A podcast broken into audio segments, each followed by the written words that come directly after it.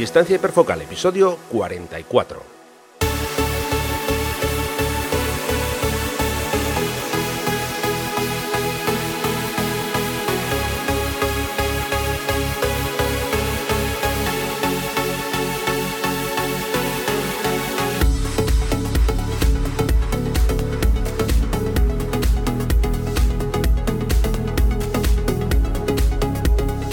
Hola, hola, hola, ¿qué tal? ¿Cómo estáis? Bienvenidos a un nuevo episodio de Distancia Hiperfocal, el podcast de fotografía de paisaje y viajes.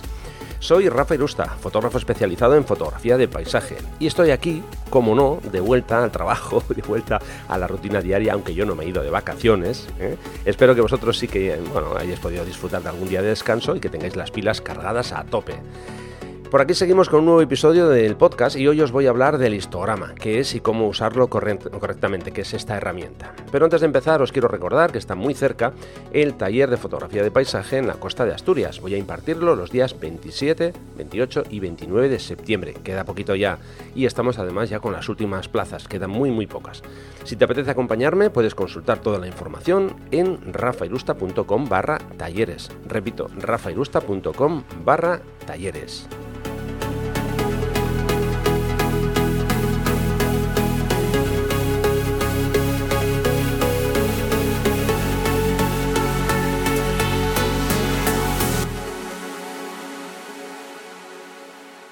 Vamos a ir entrando en materia y como ya suele ser habitual, os voy a dejar las notas del programa en la entrada de mi blog que podéis consultar en rafairusta.com barra episodio 44. ¿Qué es el histograma y cómo lo vamos a usar a la hora de hacer nuestras, nuestras tomas, en nuestras sesiones?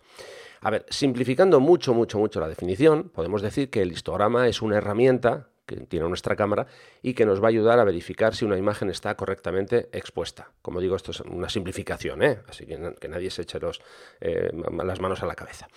Una vez dicho esto, vamos a entrar un poco más en detalle. A ver, eh, el histograma no es ni más ni menos que una representación gráfica en dos dimensiones que nos muestra información en dos ejes, eje horizontal y eje vertical.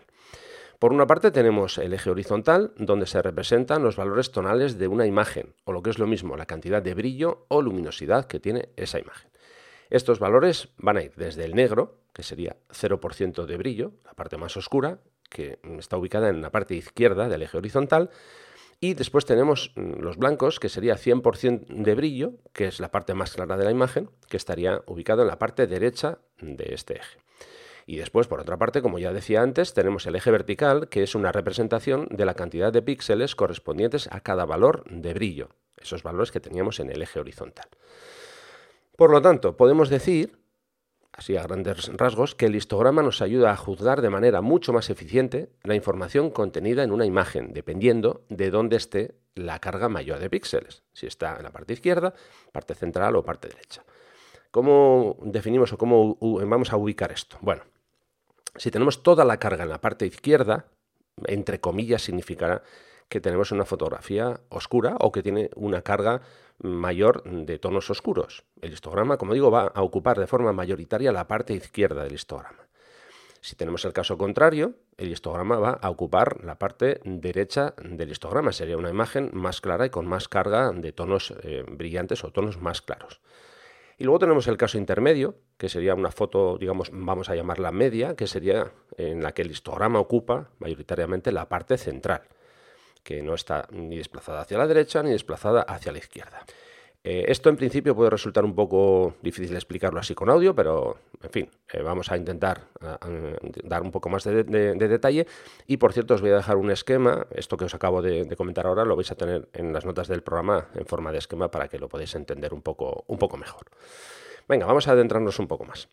A ver, los tonos oscuros se muestran en el lado izquierdo, como ya decía, del histograma. A medida que vamos desplazando en este eje hacia la parte derecha, los tonos se van a volver más claros. La parte media es la que representa los tonos medios. Eso ya lo, hemos comentado antes. Y el eje vertical es el que muestra la cantidad de píxeles. A ver, disponiendo de estos datos, todos estos datos que ya tenemos, podemos determinar si hemos perdido información, por ejemplo, en la zona de las sombras o en la zona de las altas luces, dependiendo de cómo, situemos o cómo se sitúe, mejor dicho, el dibujo del histograma.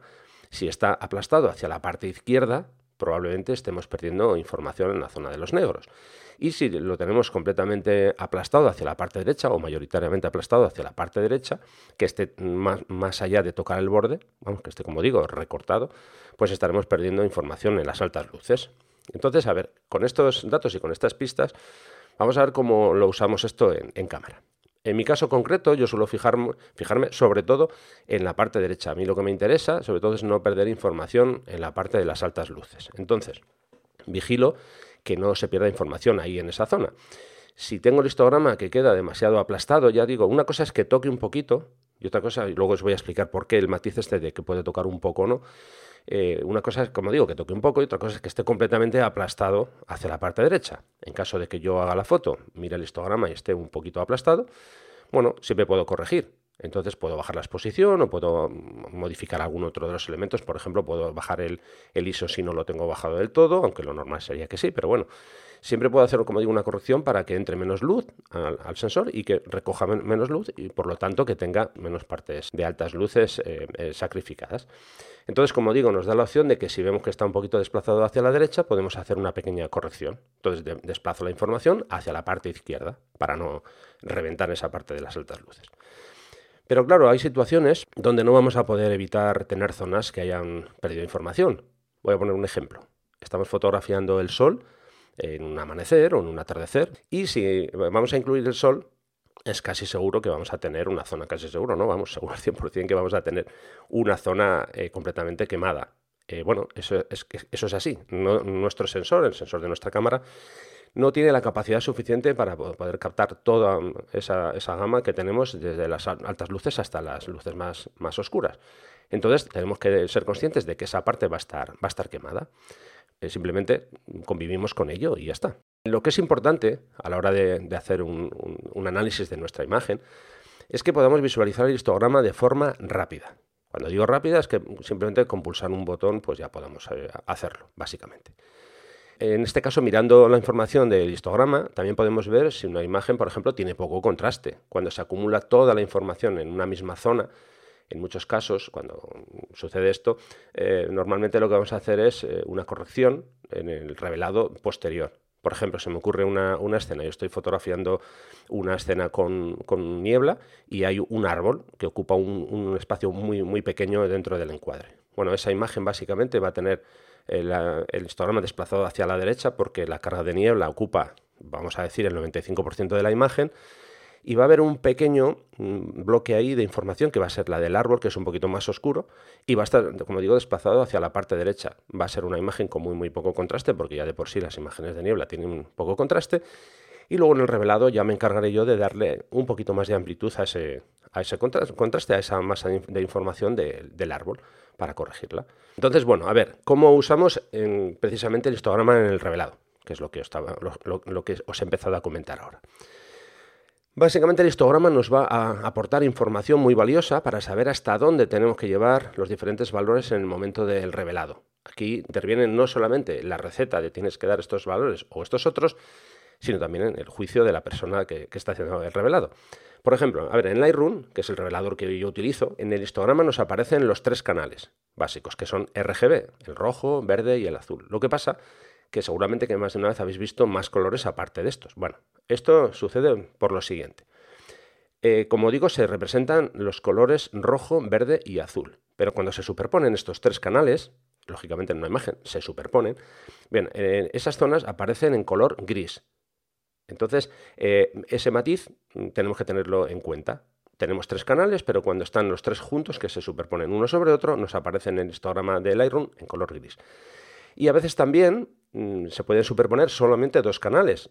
En ese caso mm, vamos a ver colores como amarillo, como cian, que es un azul así un azul claro brillante, y el color magenta también. Entonces, como digo, ahí tenemos toda la información de, la presencia de los diferentes canales de color en nuestra imagen. ¿Cómo tenemos que lidiar con esto? Bueno, pues simplemente tenemos que, jugar a la hora de, recuperar datos o información o de modificar esos parámetros. Bueno, pues en función de si la imagen, por ejemplo, está correctamente expuesta, a lo mejor tiene demasiada luz, tenemos que recortar hacia abajo. Eh, cualquier acción que hagamos, ya sea a la hora de modificar eh, por ejemplo, la exposición, incluso el balance de blancos, el contraste, todo eso mm, lo que hace es afectar a la representación del histograma. Así que, ya digo, no, no, no, podemos hablar de un ejemplo concreto, porque es muy difícil, sobre todo cuando estamos hablando solamente con, audio. Si fuera un vídeo sería un poco, un poco más, más concreto. Pero bueno, como digo, mm, tener ese dato en cuenta, que mm, modificando los diferentes deslizadores de exposición, de contraste, de altas luces, de blancos, de, negros, de sombras, en fin, ahí podemos modificar el histograma. ¿Cómo usamos el histograma en situaciones de poca luz? Aquí hay que tener en cuenta eh, situaciones como, por ejemplo, imaginemos que estamos haciendo o bien una sesión de nocturnas o incluso esto puede pasar si vamos a hacer un, amanecer cuando todavía no ha salido el sol o un atardecer cuando ya se ha ido el sol. Eh, nuestro ojo está acostumbrado a la luz que, tenemos en el ambiente en ese momento y entonces usamos la pantalla trasera de nuestra cámara y con ella es con la que juzgamos en muchos de los casos si la fotografía está correctamente expuesta o no. ¿Qué sucede? Que como estamos en una situación de muy poca luz, a veces pensamos que nuestra foto está demasiado brillante. ¿Y eso por qué sucede? Bueno, pues eso sucede porque tenemos puesto el brillo de la pantalla en un nivel muy elevado. Por ejemplo, si nosotros tenemos puesto un valor adecuado para ver nuestras imágenes de forma correcta en la pantalla a las 12 del mediodía, significa que, cuando sean las 9 y media, las 10, las 11 de la noche, eh, vamos a tener demasiado brillo en la pantalla. Si solamente nos fiamos de esa pantalla, de esa representación, todas nuestras fotografías van a tener mucho brillo. ¿Qué vamos a hacer a la hora de, realizar la toma? Vamos a pensar que tenemos demasiada luz, vamos a bajar y cuando lleguemos a casa, oh milagro, al importar todas las fotos, vamos a darnos cuenta que todas las fotografías están subexpuestas. ¿Por qué? Porque nos hemos eh, guiado por nuestro ojo, pensando que la información que nos aparecía en la pantalla era la adecuada y no hemos consultado el histograma, que al final es la herramienta básica y fundamental. Insisto, situaciones de poca luz. Nunca, nunca, nunca os fiéis solo de la pantalla. Pulsad el botón para que aparezca el histograma y fiaros del histograma. Esa es al final la herramienta que manda. Otra opción que también se puede hacer es bajar el contraste, o sea, perdón, el brillo de la pantalla al mínimo y con eso vamos a tener una información un poquito más, más fiel. Pero repito, sobre todo no os fiéis solo de la pantalla, sino mm, que se visualice en la pantalla la imagen y también el histograma. Repito que el histograma es la herramienta fundamental para eh, poder juzgar si la fotografía está correctamente expuesta o no. Unido a esta herramienta, yo utilizo otra o tengo configurada otra herramienta en mi cámara que es el aviso de altas luces. Eh, cada mm, marca a lo mejor lo llama de una forma diferente, pero bueno, esto no es ni más ni menos que un aviso que aparece cuando nosotros hemos perdido información, hemos quemado sobre todo las altas luces y aparece un pequeño parpadeo. Como digo, es una herramienta que en mi caso mm, está lógicamente muy relacionada con el histograma y las uso en las dos. Mm, esto me permite vigilar si estoy quemando alguna zona de la imagen.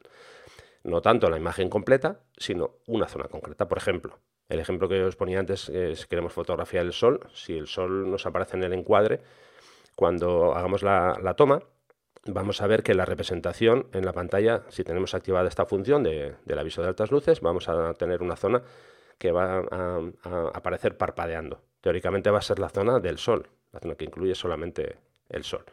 Entonces, con este aviso yo puedo también monitorizar esa imagen, ver si puedo corregir, si puedo hacer alguna, alguna corrección, porque no solamente aparece cuando, cuando se incluye sol. Por ejemplo, se me ocurre una escena, típica escena de paisaje con nubes blancas tipo algodón, que a lo mejor estamos eh, sobreexponiendo un poquito la imagen y hay una, zona de esas nubes que nos aparece con unos pequeños mm, parpadeos. Bueno, pues también podemos corregir ahí, bajar un poquito la exposición para que ese parpadeo desaparezca.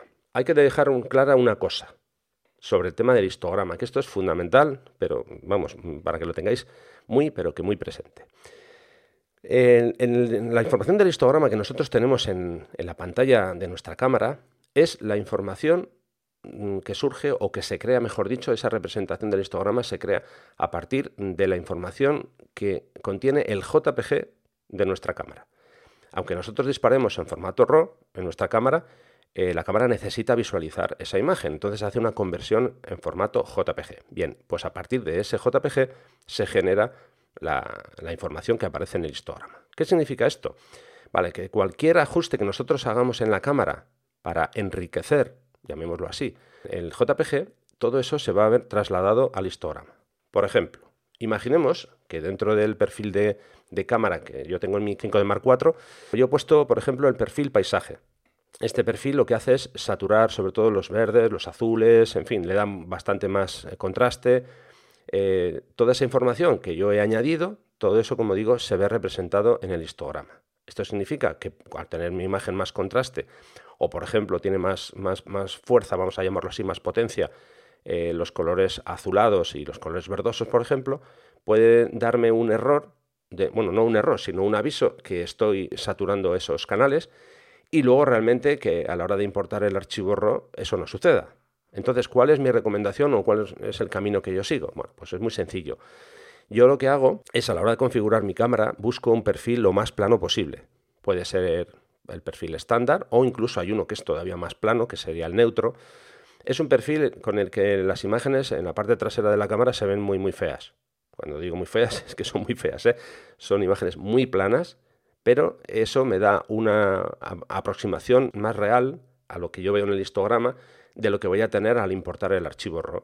Porque yo lo que necesito es tener un archivo bruto con la mayor cantidad de información posible. Y esa información la voy a conseguir con la configuración del JPG lo más plano posible. Repito, esta configuración hace que los archivos se vean mal. Mal, no mal de error, sino mal de feos, que son poco atractivos a la vista. Eh, sobre esto, eh, yo a veces hago una recomendación y es lo siguiente. A ver, cuando tú estás empezando a hacer fotos, a lo mejor conviene que sí que enriquezcas un poquito ese JPG. ¿Por qué? Porque nuestro cerebro, digamos que funciona por, eh, retroalimentación, ¿no? Si yo veo, hago una foto, miro la pantalla y la veo fea, digo, vaya día mm, horrible que tengo hoy, nada, me voy a casa que no está saliendo nada. Sin embargo, si yo tengo puesto un perfil un poquito más, em, ya digo, un poquito más saturado, que veo las fotos un poco mejor, digo, hombre, mira, vaya, no está mal. pues mira, voy a seguir un poquito más. Eh, por eso, aquí ya depende, ¿no? Si estás empezando a hacer fotos, a lo mejor mi recomendación es que, bueno, que te olvides un poco de, toda esa cantidad de información que quieres captar, que dejes un poquito de lado el intentar captar toda esa masa de información, por lo tanto, aplica un perfil un poquito más enriquecido a tu, a tu eh, JPG, a tu cámara. Y si ya llevas un cierto nivel, eres un fotógrafo ya aficionado avanzado, eh, pues ahí lo que te diría es que ponlo lo más plano posible, ya digo, porque luego todo ese procesado de añadir contraste, añadir eh, más enriquecimiento, lo vas a poder hacer con mucha más amplitud desde tu revelador. Más o menos hemos tocado ya todos los puntos a tener en cuenta. Y bueno, como conclusión final, yo lo que digo es que personalmente uso el histograma de forma continuada, también uso el aviso de altas luces, los dos, ambos a, la vez. Eh, para mí son dos excelentes herramientas que me ayudan a decidir si una imagen contiene la información necesaria que yo quiero para después poder revelar esa foto. Y en mi opinión, pues merece la pena aprender a usarlos correctamente, dedicarle un poquito de, tiempo, ¿no? De nuevo, un matiz más. Si a ti, por ejemplo, no te gusta después revelar mucho las fotos, eres más de quieres la foto terminada, vuelvo a hacer hincapié en lo que ya comentaba antes. Aplica el perfil que tú consideres en tu cámara, que te muestre las fotos más o menos ya terminadas y con eso ya tienes la información suficiente. En el archivo RAW tendrías más margen de maniobra, pero mm, sin más, ya digo, vas a tener un poquito menos de información, que tampoco es son valores críticos, eh, a la hora de, poder hacer el, revelado. Esto ha sido una pequeña introducción y un pequeño desarrollo de lo que es el histograma y cómo lo uso yo en fotografía de paisaje.